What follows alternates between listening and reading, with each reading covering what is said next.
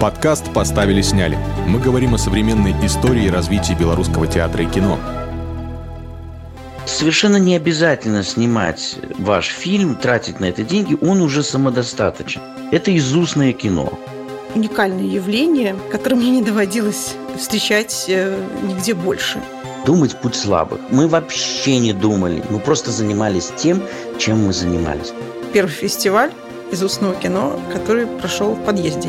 У нас была своя версия, играли те же актеры, только все заканчивалось по-другому, и наш фильм был клевее. У каждого свое кино, как у каждого своя книжка, у каждого своя песня.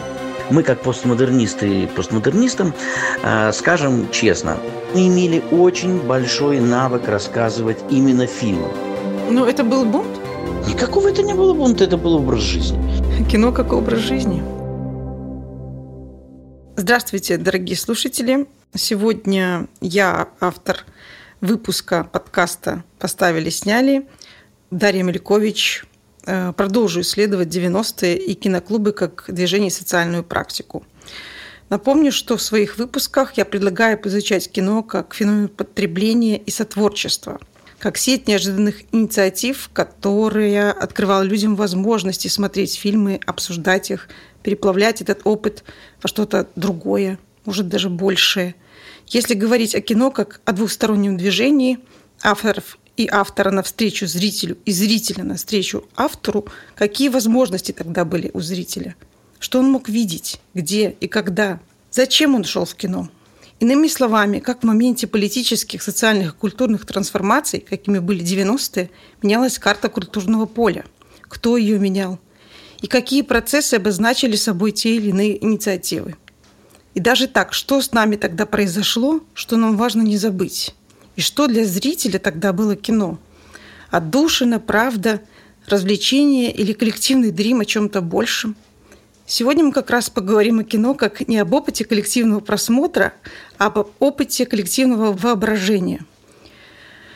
Мы поговорим о феномене изустного кино, фестивале изустного кино. Задумывая этот выпуск, я думала о том, что это, пожалуй, уникальное явление, э, которое мне не доводилось э, встречать э, нигде больше. Что нужно было для создания изустного кино? Должен быть режиссер, рассказчик, который предлагает подключиться к просмотру в кавычках придуманной им картины через рассказ, и зритель. И я хочу отметить, что это явление родилось в среде не менее уникального образования – арт-группы или фоторок-ассоциации «Белорусский климат», которая образовалась в конце 80-х. Одно из направлений ее деятельности было обращение к кинематографу, его осмысление, я бы даже сказала пробация, то, что вот модное слово, присвоение. И сегодня у нас в гостях один из сооснователей белорусского климата, музыкант, фотограф, куратор, арт-менеджер и режиссер безустных фильмов Филипп Чмырь. Филипп, приветствую тебя. День Филипп, добрый. расскажи, пожалуйста, как вы решили вот присвоить себе кинематограф? Вот кино, которое нужно вообразить. Кто его придумал? Ну, во-первых, мы его изобрели. Первый фильм сняли мы с Евгением Юновым э, в парке э, Марата Козея. Мы сидели-сидели э, и начали рассказывать фильм, который бы мы сняли. После этого мы пришли к друзьям и показали его ну, то есть рассказали на тот момент, мы называли, рассказали фильм. Это не совсем сценарий, потому что там был наезд камеры, четко обозначался, э, крупный план, э, декорации описывались, э, музыка, которая звучит, то есть и даже чувство героев, угу. которые в этот момент они должны испытывать, что должен сыграть актер. Среди слушателей был Дмитрий Строцев, который к тому времени уже давно закончил э, архитектурный институт, и он сказал, ребята, есть такое понятие, как бумажная архитектура. Архитектура, которая никогда не будет построена, потому что есть законы физики или нет таких еще технологий. Проектная архитектура. И вот совершенно не обязательно снимать ваш фильм, тратить на это деньги, он уже самодостаточен. Это получается кино, которое вы рассказали, а оно мы его посмотрели. Это изустное кино. И он ввел, в общем-то, э, это как эм, жанр. То есть он является автором термина, этого жанра. Термина, так, я думаю. После этого мы сняли еще один фильм. Я работал э, в соавторстве с э, Евгением Юновым. Это мы, э, в общем-то, сняли первые два как фильма. Как называется? Можно давай уточним. Первый был по «Пояс верности», это историческо-порнографический фильм. Или, ну, да, тогда мы называли это исторический эротический фильм. Второй это был уже такое настоящее экзистенциальное кино. Назывался он «Монжуа». «Монжуа». А что это значит? по версии, которая у нас тогда была, это крик мушкетеров в момент атаки. То есть, ну, как там, en garde, или как там, там еще говорят другие, вот у этих, мол, был Монжуа. То есть, это была приключенческая картина, так? Нет, это было очень серьезное экзистенциальное кино, которое, кстати, стоило бы, может быть, и снять, потому что вот если первый фильм не надо снимать, а вот этот можно было бы и снять. Это фильм про человека, который закрылся в квартире и отражает атаку э, на себя внешних сил. Угу. Он закрылся, забригадировался, он вооружен ружьем, он бросает дымовые шашки, он стреляет. Потом оказывается, что, в принципе, его никто и не атаковал. Это он так вот провел два часа, три часа или там день в сражении с ничем. Кстати, актуальное да, кино Да, сейчас вообще очень актуальное. То есть мы обычно назначали актеров. Мы называли, какие актеры или специально записанная музыка известным коллективом. Какие-то треки были э, специально записаны для нашего фильма Led Zeppelin, что-то пела специально Кейт Буш. То есть на тот момент, естественно, это была, ну, то есть выдумка, что они с нами работали. У нас один из актеров были уже умершие актеры, да, там а, французского кино, я сейчас боюсь ошибиться, mm-hmm.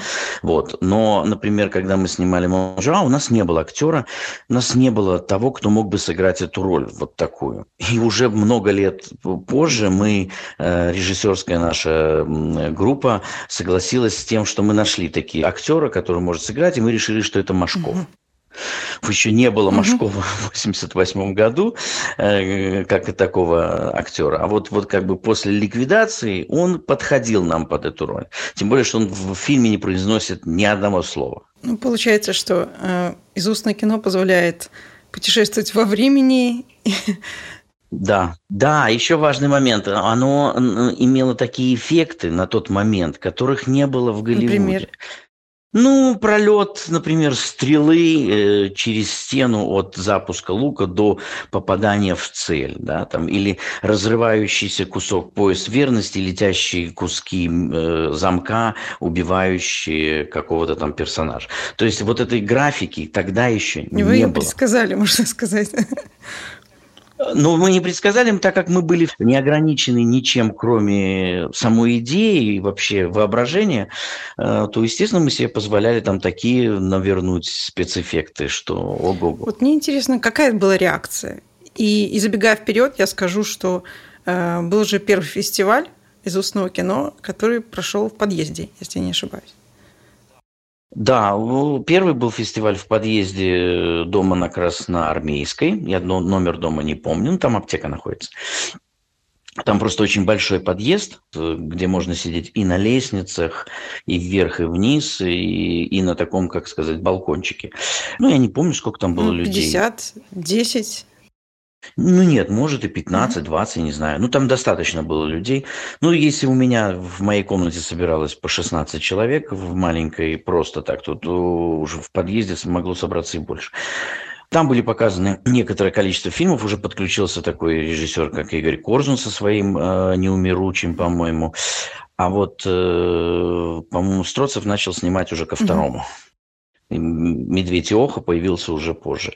Потом же мы снимали короткометражки еще, видеоклипы снимали известным группам. И даже появились у нас, были люди, которые говорили, что надо пора бы уже снимать и порнографические фильмы, порнографическое экзистенциальное кино. Но это уже более поздний Очень период. интересно, что это движение, оно росло, и, кстати, недавно в сети мне удалось найти телерепортаж белорусского телевидения с третьего фестиваля из устного кино в Центре искусств Витанова. Это вообще уникальный материал. Э, в фестивале рассказывает Ирина Халип. Комментарий дает директор Центра искусства Николай Халезин. Илья Корзун рассказывает кино на сцене. То есть, и я вижу, что там полный зал, полный зал людей – Да, да, по-моему, я не помню, зал то ли 280 человек был, я не помню сейчас точно, но за 200 человек. Он был забит полностью. Там люди стояли в этом в проходе, сидели по несколько человек на, на задних рядах, сидели на этих, как у нас, на перилах. Mm-hmm. А, да, это был такой серьезный момент, но мне кажется, что в тот момент вообще все интересовались новым искусством, альтернативным искусством. Даже будем, будем говорить, что шло по телевизору. По, по телевизору были такие передачи, как «Тишина номер 9», где э, был реальный авангард, такого забубенного авангарда я уже даже вообще давно не видел. Была э, передача «Экзотика», э, показывали концерты группы «Флэш-квартет» в полном формате на, на телевидении. То есть, в принципе, тогда был очень востребован авангард. Ну вот мы, например, приехали, помню, в Данию, привезли видеокассету, где был наш концерт в палаце Мостатства. И, в общем-то, все выглядит как настоящий европейский панк, авангард, вот это вот. Но когда вдруг слышна реакция зала, и вот люди, которые это все смотрели с нами, датчане, говорят, а сколько там человек? Ну, по 300, может быть, больше. Они говорят, как? У нас на такое искусство, ну, если 40, это аншлаг. Вообще в районе 10-20 человек это нормальный заполняемый зал. А у вас там э, больше, там, больше 300. Ну, вот тогда вот так ходили. А извините меня, когда выбивались двери на показы Дерека Джармана в, в Бился в профи, чтобы mm-hmm. войти, вот расскажите кому-нибудь, что вот на Дерека Джармана э, люди выбивают двери, потому что 780 мест зал заполнен. Мне здесь даже интересно э, то, что все-таки изустное кино – это рассказ. И это немножко другой режим восприятия. Э, и даже говорил Дмитрий Строцев, что это такая болезненная, но необходимая задержка внимания для зрителя. И зритель все равно сидел, слушал. Почему? Зависит от рассказчика. Ну вот вы, мы сейчас смотрим, э, слушаем стендаперов, да? Ну вот, а если это не, не смешно, а романтично? Это зависит от рассказчика. Если рассказчик может держать внимание и и особенно нам было очень легко работать с Юновым, как только ты подвис, второй тебя подхватывает. Потому что ну, ребята, которые работали одни, им было сложнее, потому что вот ну, ты устал, ты подвис, и все. И вот тебе нужно пару секунд, и ты можешь упустить публику. А мы с Юновым как раз-таки, как э, комики, которые выступают на пару, подхватывали друг друга. И поэтому легко смотреть. Мы не обязательно рассказывали свои фильмы. Мы рассказывали чужие фильмы. То есть ты приезжаешь, например, Коржуна, приходишь куда-то, Коржуна нет, надо рассказывать его фильм «Неумеручий». Спокойно ты начинаешь рассказывать, или на двоих рассказываешь. И тебе нравится этот фильм, и ты, например, можешь убрать какой-то кусок, который тебе не нравится в режиссерской версии, или его по скорости под, подогнать. И, и все формат фильма, который ты рассказываешь, он двухчасовой, полуторачасовой. Угу. На пленке, который не существует. Но ты, ты его можешь рассказать за 15 минут, можешь рассказать за полчаса. Ты же видишь публику. Это же это практически театр. Ты видишь реакцию публики, ты понимаешь, вот они начали подвисать. Ну, ты, вы то же самое делаете, когда играете концерт. Филипп, я хочу немножко вглубь уйти. Угу. Ты говоришь, что вот какой-то момент вы пришли и рассказали вымышленную картину. Но э, предшествовало ли что-то, что вот подтолкнуло к такому ну, перформансу? Мне интересно, было ли какая-то неожиданная, ну знаешь, как это, стыковка жанров нет, это, мне кажется, просто сформулировал Дмитрий Строцев и сделал из этого жанр. Потому что как только появился первый фильм, и было обозначение, что вот он есть жанр, тут же мы сняли еще один фильм, тут же снял Игорь Коржин фильм, и все, и все понеслось. И уже появилось, появилось после трех фильмов, уже можно делать показ. А потом подключился Строцев, потом э, Митек снял еще один фильм. То есть они обрастали, обрастали. То есть есть спрос, будет предложение. Вопрос в том, что почему это пошло, потому что мы имели очень большой навык рассказывать именно фильмы. Угу. Рухнул железный занавес, приехали видеомагнитофоны, приехали тонны кино, мы смотрели за ночь пять фильмов, и потом еще шли на работу. Мы брали видик, например, на, на сутки. Угу. И брали вот просто чтобы видик не выключался вообще, просто вот видео, все. Там было Рэмбо, э, Висконти, э, пару комедий, угу. естественно, обязательно порнография. Э, и, и это смотрелось все разом, вот просто вставлялось. Угу и смотрелось. И потом ты выходил э, с перегруженным мозгом. У тебя склеивалась порнография с Висконти, э, Рэмбо с, э, я не знаю, там, с какой-нибудь комедией. То есть после этого у тебя было такое воспаленное, перегруженное сознание. Но так как все мы смотрели эти фильмы, и в следующий раз спрашивали, что посмотрели хорошего, что стоит посмотреть. И, естественно, ты должен был рассказать друзьям хороший фильм, что его стоит брать. У нас вообще великолепно рассказывал э, Олесь Кривощекий, прекрасно рассказывал все фильмы. Он просто сам не снимал, но он идеально рассказывал э, голубую бездну, первую кровь э, и так далее. Вот просто остановился и просто вот точно, куда пошла камера, как... И у нас у всех был навык рассказывать фильмы. Поэтому, естественно, в перегруженном сознании, который... А вот я бы снял этот фильм по-другому. Например, мы посмотрели фильм а, «Леди Хоук». Угу. И он нам не понравился. В нем было много красивого, вот он начинался хорошо, а потом был сценарно завален. И мы пересняли фильм под названием «Леди Хок для взрослых». Угу. У нас была своя версия, играли те же актеры, только все заканчивалось по-другому, и наш фильм был клевей. В нем был, был нерв, э, безысходность и так далее. И такие случаи были, мы делали ремейки. Я поняла такую, логи... такую цепочку развития. Э, вначале был пересказ кино, потом вы стали исправлять, а потом вы вышли на собственное творчество. Э, мы нет, мы вышли на свое творчество, а потом в этом творчестве начали уже исправлять чужие ошибки. Э, Филипп, ну мне вот интересно то, что зрителю вот этот сеанс коллективного гипноза, он охотно в него входил. Что это был за зритель? Ну, сейчас же собираются залы, полные залы на стендаперов. Людей, которые просто читают книжку.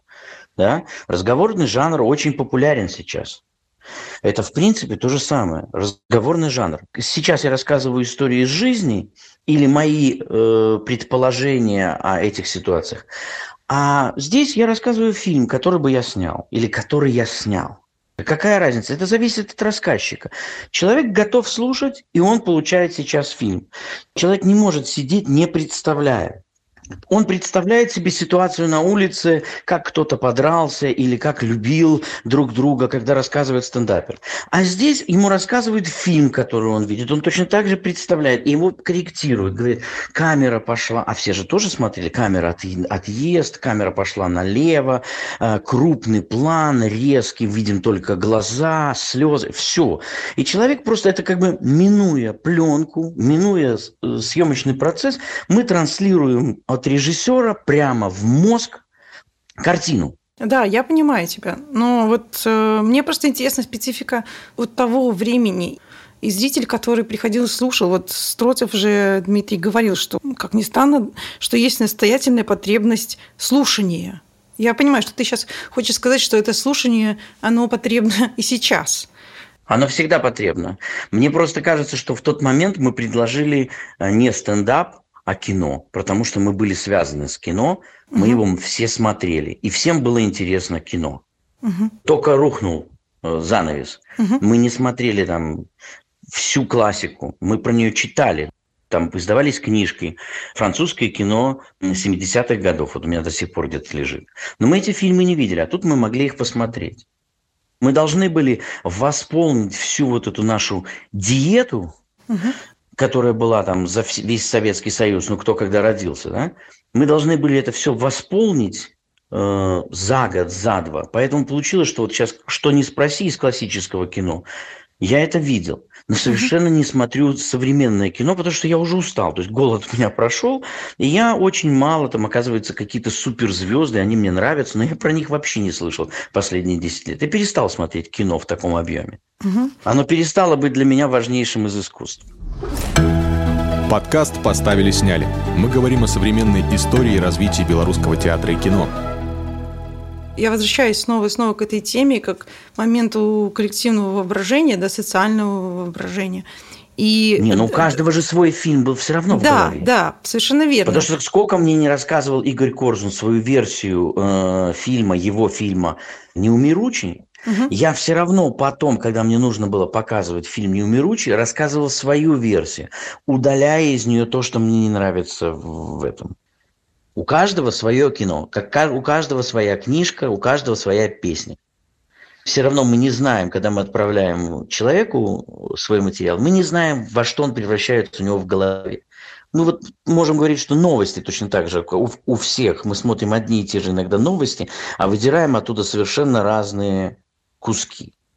И разные куски для нас являются ценными. Поэтому что там происходит в голове у зрителя, мы никогда не знаем. Наша задача отправить туда хоть что-то максимально качественно, удержать его внимание. Для меня, мне кажется, что самое важное было в изустном кино, это удержать внимание публики, э, не терять ритма, ну, то есть приближать, рассказывая, как это все выглядит, и вот, вот так вот держать человека. И тогда это становилось изустным кино, потому что если убрать описание движения камеры, убрать описание музыки, звучащей в этот момент, то это прекращает быть кино это превращается в рассказ. Но так как мы просто использовали описание экрана, что происходит в кадре, вот это делало это, э, этот рассказ кино. М, кином. Филипп, вот это кино, которое, э, как ты говоришь, вы пожирали ночью, и как оно приходило в ваше сознание, то оно изменяло это сознание.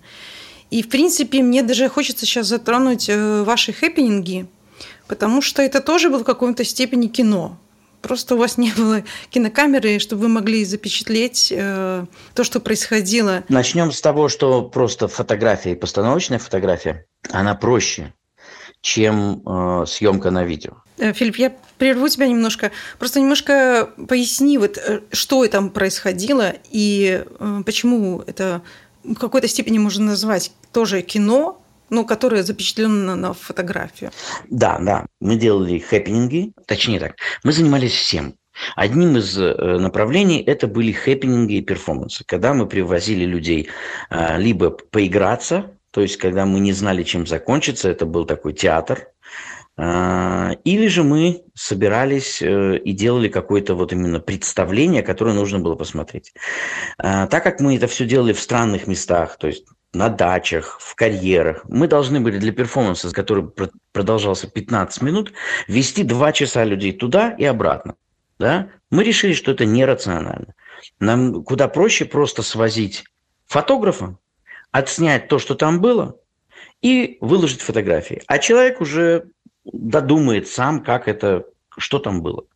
Поэтому мы перестали возить людей где-то через полгода на наши хэппининги. И хэппининги и перформансы проводить уже в зале просто для, для, для антуража, а демонстрировать на стенках вот как бы кадры из... Как мы представляли себе кино да, раньше? Мы брали вот ту же самую книжку, например, французское кино 70-х годов.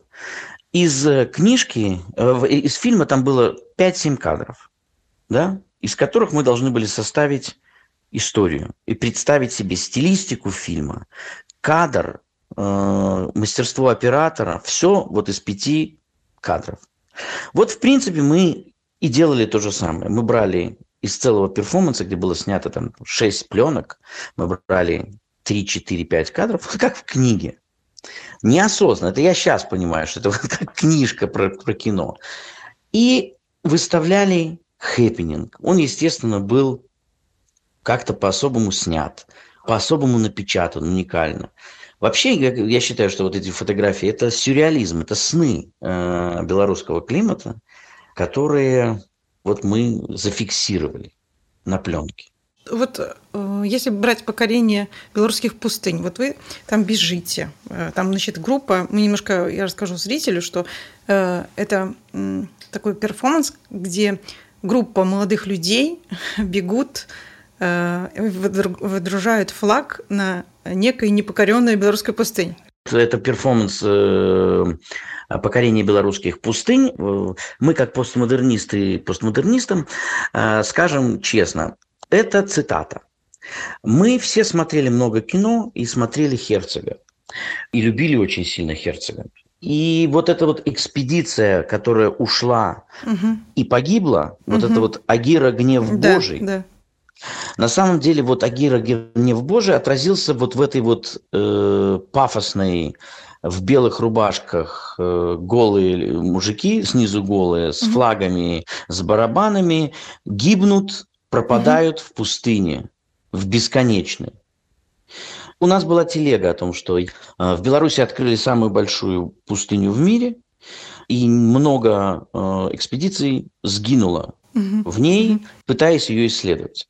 На самом деле, вот сейчас я смотрю издалека, там 30 лет прошло, я понимаю, что это где-то сталкеровщина. То есть где-то есть зона в Беларуси, которая больше, чем там Сахара, где-то в нее есть вход, и дальше бесконечность. Это так, как в кино были подземные миры, да, которые там существуют, и вход в них вот здесь. Вот сейчас я это понимаю. Тогда это вообще никто не об этом не думал, это, как сказать, транслировалась эта идея, и дальше начиналась игра на эту тему. Мы снимали, у нас даже был план это выставлять по-особому. В инсталляции должна была быть инсталляция «Зал славы», где вы приходили в «Зал славы», открывали большой альбом и смотрели, вот как погибла эта экспедиция, какие это были герои. Это героические, между прочим, все фотографии там. Угу. Там должен был быть типа вечный огонь, сделанный, ну, как вентилятор с синими тряпочками. Но просто не дошло до этого дела, потому что закрыли Белсовпроф, и мы не смогли провести эту выставку. Ну, за, не закрыли, а закрыли эту деятельность выставочную. Ну вот очень интересно, а был у вас перформанс, который вот хорошо заканчивался? Не, а у нас только два плохо закончилось. У нас все остальные были хорошие. Да, у нас только аэронавты погибли в пустыне. А, и экспедиция вот э, покорения белорусских пустынь, она погибла там, да. Все остальные, все остальные счастливые концы. Счастливые? Ну, аэронавты почему погибли? А тоже вот, тоже как-то погибли. Я сейчас уже не помню, там сложно. В принципе, как говорил, я не помню какой-то из режиссеров, что вот если вы посмотрели фильм с хорошим концом, то вы, скорее всего, и забудете его. А вот если в финале была трагедия, то, скорее всего, вы его будете помнить. Ну и поэтому у нас точно так же. Плюс мы снимали сны. Мы тогда очень сильно развлекались тем, что, во всяком случае, я точно развлекался, обсуждал это с друзьями. Это э, работа со сном при пробуждении. Когда у тебя идут вот эти вот галлюцинации, ты просто задерживаешь пробуждение, и ты видишь вот эти вот какие-то картинки. А потом ты их просто идешь и переснимаешь. Это, ну, это, в принципе, сюрреализм. Ты идешь их, э, переснимаешь, делаешь декорацию, вывозишь друзей в пустыню, делаешь фотографии, потом выставляешь, мы еще так выставляли, э, именно как кадры из фильма, как раскадровка. Угу. Есть большой кадр, основной как плакат, и потом дополнительные серии. Мы серии очень любили делать. Угу. Насколько я понимаю, сейчас это действительно связано с кино и книжками про кино, и Абсолютно. Один в один. Ты говорил еще про Параджанова, что на вас очень сильно повлиял Параджанов. Да, Параджановщина, безусловно, была. Потому что ребята на одну из первых э, не белорусских выставок ездили в Тбилиси, э, и там познакомились с Параджановым, встречались с ним. Э, он подарил даже там подойник, который снимался в фильме «Ошибки РИП». И угу. Женя Юнов привез его. Это одна из наших таких э, часто используемого реквизита. Он есть во многих наших сериях. Мы потом посмотрели Параджанова и поняли, что мы, да, мы Параджановщина. То есть мы попадали в него. Нам нравилась эта такая картинка статичное кино или картины, просто картины. Много было французского кино на статичной камере, когда что-то происходит, э, ветер происходит в кадре, да, там или шторка развивается, или кто-то длинный план не моргающего или моргающего актера. Поэтому мы очень сильно попадали в эту штуку. Угу. Естественно, мы смотрели много кино. Были же такие еще питерские митьки и дикие. Дикие это были те, кто э, много смотрели телевизор, художники, и стали дикими от этого. Ну, угу. то есть мы были вот дикими. Угу. В принципе, белорусскими дикими. Белорусский климат, он предлагал вообразить э, устно кино, поставив некую сцену, некий, некий фильм, некий сюжет – хоть ты говоришь, что это сюрреалистическое было явление, такое сюрреалистические э, сны, да, повествование, но мне все равно кажется, что это такой посыл на будущее. То есть, что есть творчество? Это э, воображение чего-то нового. на, хоть и на основе того, что уже вы видели. Можно говорить вот о неком воображении будущего? Можно? Я не думаю, что нет. Я думаю, что это воображение настоящего. Это, в этот момент это был просто э, норма для нашего существования. Мы занимались этим везде, всегда. Мы ехали куда-нибудь и просто вот э, выезжали, стояли, например, на Э, на пирсе, и вдруг мы понимали, что, оказывается, у нас есть возможность сейчас что-то снять. И мы моментально превращали это в э, съемочную площадку. Естественно, мы же не снимали вот так вот, а мы снимали какие-то образы, которые там ну, не повседневной жизни, да, там трехрукого человека делали, там или Олимпию устраивали, просто искупание. Тут, тут же все выстраивались, начинали что-то делать. Это было постоянно. То есть мы по-другому не существовали мы шли гулять и там устраивали из этого хэппенинг с э, прогулкой с факелами. Пять километров все шли, придумывали условия, эту игру, и это все превращалось в хэппининги. Ну, мы все время так просто жили безумно. Ну, то есть это было... Как говорит моя мама, у вас была потрясающая юность. То есть это было не безумное э, будущее, а безумное настоящее, так? Да, это было безумное настоящее. Угу. Ну, если вот говорить об искусстве, да, то было очевидно, что это были ну, противоположные, зарегламентированным. Не хочется мне говорить, что все советское искусство было плохим, но в определенном смысле оно подвергалось цензуре. И вот здесь вы выходите тоже на эту авангардную дорожку и тоже пытаетесь создать нечто, что ну, как бы не существовало, да? Я, я точно могу сказать, что мы, мы не думали. У нас даже был такой, я тогда его сказал, угу. и мы его использовали. Думать путь слабых. Мы вообще угу. не думали. Мы просто занимались тем, чем мы занимались. Вот у нас большая проблема в описании того, чем мы занимаемся. Угу. У нас нету фиксации того, как мы это делали. Потому что мы, будучи фотографами, считали, что фото, фотографировать, как фотографируется, это неправильно. Есть фотография, это высшее искусство, и оно только обращено к объекту. Пускай вот эти вот, которые не умеют фотографировать, они фотографируют э, свои э, выставки, свои э, перформансы, а мы заняты творчеством. Мы выше всего этого, и нам не надо фиксировать, как мы это делали, мы не собираемся... Ну, мы же с этого денег не получали, мы на это деньги тратили свои. Мы же не являемся художниками, которые лезли там в галереи. Нас куда-то звали, мы шли, делали. Мы не продавали работы. А если продавались работы, мы их пропивали эти деньги. Мы говорим не о встраивании в некий рынок, а мы говорим о, об идее. Мы говорим о том, что это было какое-то нонконформистское э, искусство. Абсолютно, абсолютно. Мы делали то, что хотели. Вот и все. Мы занимались творчеством, свободным. Мы от него не зависели, мы все ходили на работы, а после этого собирались для того, чтобы э, совершить творческий акт, будем так. Ну, это был бунт? Никакого это не было бунта, это был образ жизни. Кино как образ жизни. Да. Угу. Ну, сейчас, например, тот же самый Инстаграм, наш Инстаграм, там, Игоря Корзана, мой Инстаграм. Это что, что-то... Это просто образ жизни. Ну, ты идешь, фотографируешь и выкладываешь. Выкладываешь и фотографируешь. То есть у тебя есть потребность фотографировать, потому что ты должен чем-то заниматься, тебе нравится э, делать э, э, фотографии и транслировать их куда-то. Ну, вот и все. Мне даже не очень важно, там, сколько людей посмотрел. Нет, это приятно, когда их много посмотрело, но это не так, это не критично. Ну тогда вот был же зритель. Вот эта вот э, встреча, она была очень важна. И, вы, и ты подчеркивал неоднократно, что важно было вот зацепить, подключить зрителя. Но это же не важно. У нас были мероприятия, где было пять человек в зале. И там тоже нужно зацепить. Он не должен уйти человек. Да, приятно, когда пришло там 200 человек, 250, 280.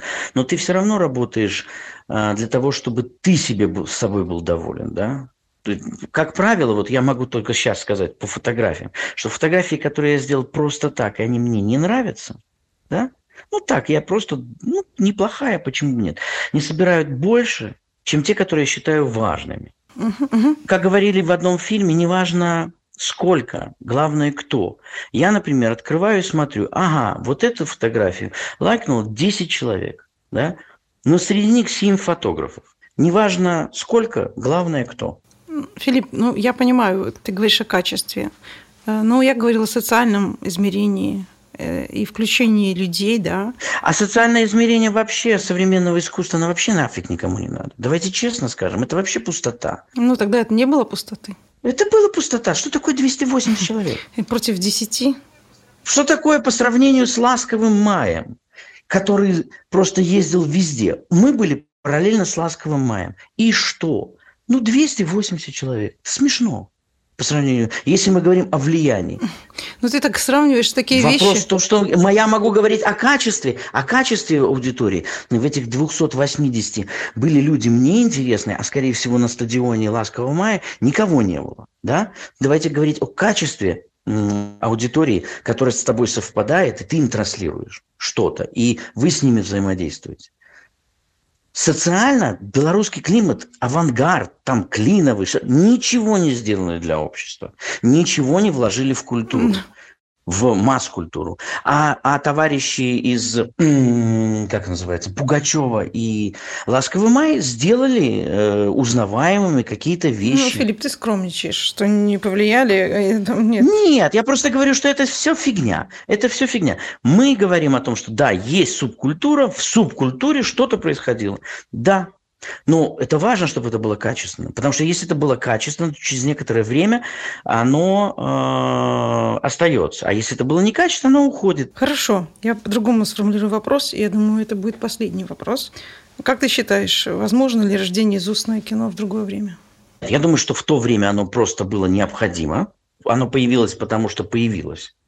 Потому что снимать кино мы не могли, у нас не было ресурсов, у нас не было видеокамеры, потому что, например, питерцы начали снимать, да, питерское параллельное кино появилось в этот период. Они смотрели кино, после этого брали 8-миллиметровые камеры и снимали не, не параллельное уходи, кино. Например, не уходи, отвечай на вопрос. У Юры и Груши была видеокамера, поэтому Юра и Груша стал снимать авангардное кино э, в тот период в Беларуси. А у нас не было камеры.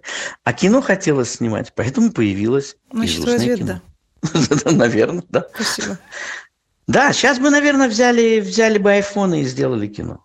Подытоживая, вот Филипп как бы очень много уделял внимания техническим моментам, что, несомненно, важно. Я пыталась его вывести на будущее и на воображение, э, и на даже предсказание в неком степени и про то, что э, этот авангард, который был э, в 90-х, он повлиял на дальнейшие э, художников, на, на общество. И само общество э, как раз хотело вот этих новых форм, оно их жаждало. Оно жаждало какого ты говоришь голодный, это слово слышу уже не в первом подкасте, голодные вот э, люди, которые хотели увидеть и что-то понять, мне кажется, про себя, что посредством этого мы как бы и узнаем что-то о себе, узнавая от других.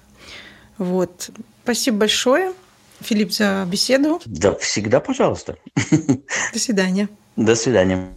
Подкаст «Поставили-сняли». Мы говорим о современной истории и развитии белорусского театра и кино. Слушайте нас на подкаст-платформах, обсуждайте выпуски в наших аккаунтах в соцсетях. Все ссылки в описании. До встречи!